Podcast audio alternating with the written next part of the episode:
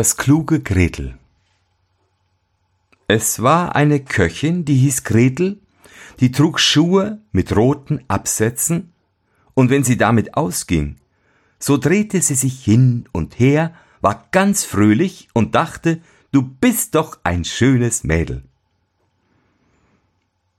Und wenn sie nach Hause kam, so trank sie aus Fröhlichkeit einen Schluck Wein und weil der Wein auch Lust zum Essen macht, so versuchte sie das Beste, was sie kochte, so lang, bis sie satt war, und sprach, die Köchin muss wissen, wie's Essen schmeckt. Es trug sich zu, dass der Herr einmal zu ihr sagte, Gretel, heut Abend kommt ein Gast, richte mir zwei Hühner fein wohl zu. Will schon machen, Herr, antwortete Gretel.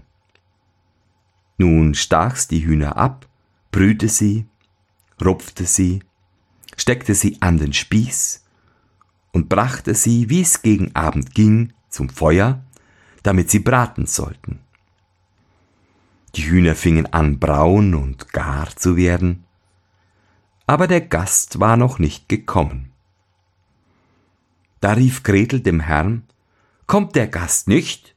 So muss ich die Hühner vom Feuer tun. Ist aber Jammer und schade, wenn sie nicht bald gegessen werden, wo sie am besten im Saft sind.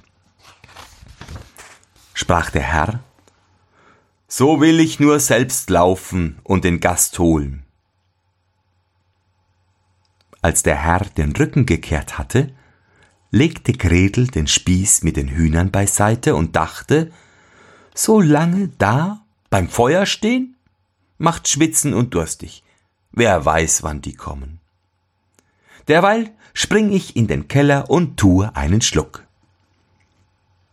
Lief hinab, setzte einen Krug an, sprach Gott gesegnes dir, Gretel, und tat einen guten Zug. Der Wein hängt aneinander, sprach's weiter, und ist nicht gut abbrechen und tat noch einen ernsthaften Zug.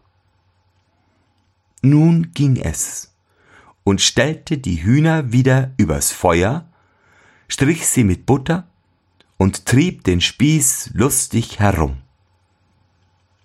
Weil aber der Braten so gut roch, dachte Gretel, es könnte etwas fehlen, versucht muss er werden. Schleckte mit dem Finger und sprach, Ei, was sind die Hühner so gut? Ist ja Sünd und Schand, dass man sie nicht gleich isst.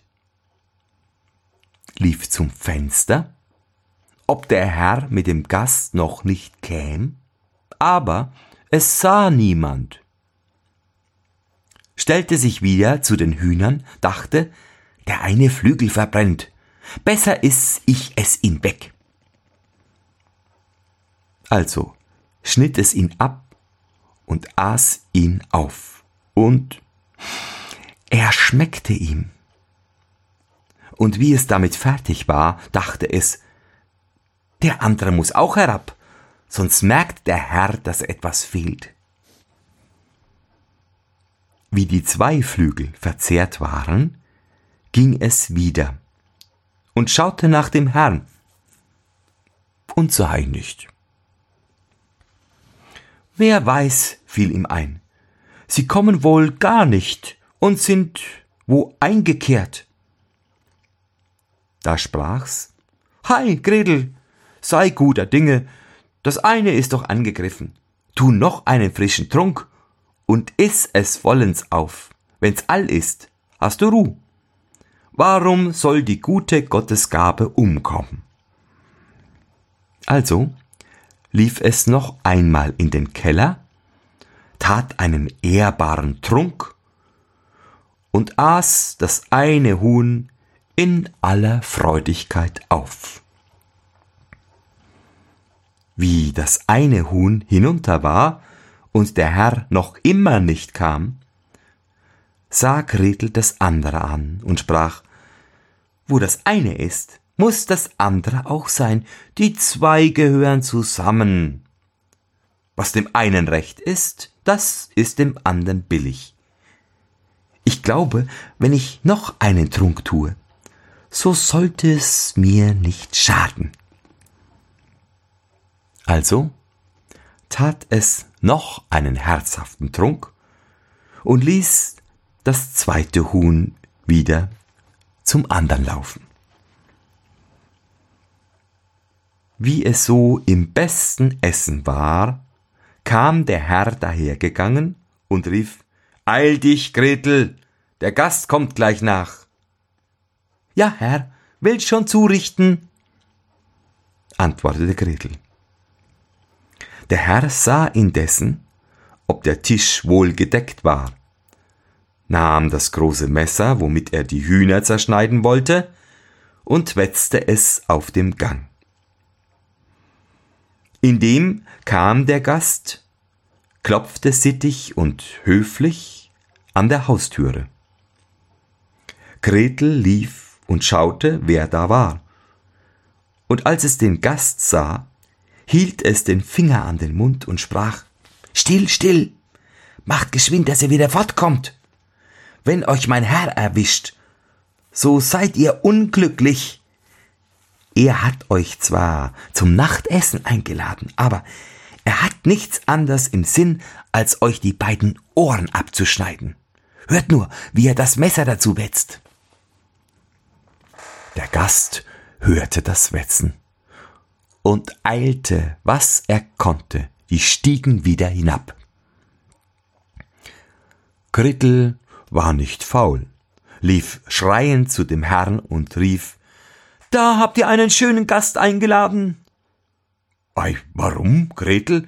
Was meinst du damit? Ja, sagte es, der hat mir beide Hühner, die ich eben auftragen wollte, von der Schüssel genommen und ist damit fortgelaufen.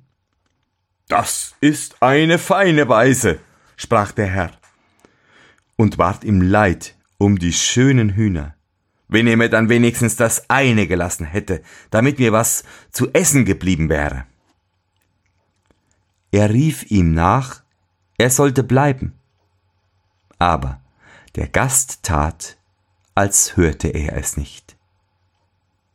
Da lief er hinter ihm her, das Messer noch immer in der Hand, und schrie Nur eins, nur eins und meinte, der Gast sollte ihm nur ein Huhn lassen und nicht alle beide nehmen. Der Gast aber meinte nicht anders, als er sollte eins von seinen Ohren hergeben und lief, als wenn Feuer unter ihm brennte, damit er sie beide heimbrächte.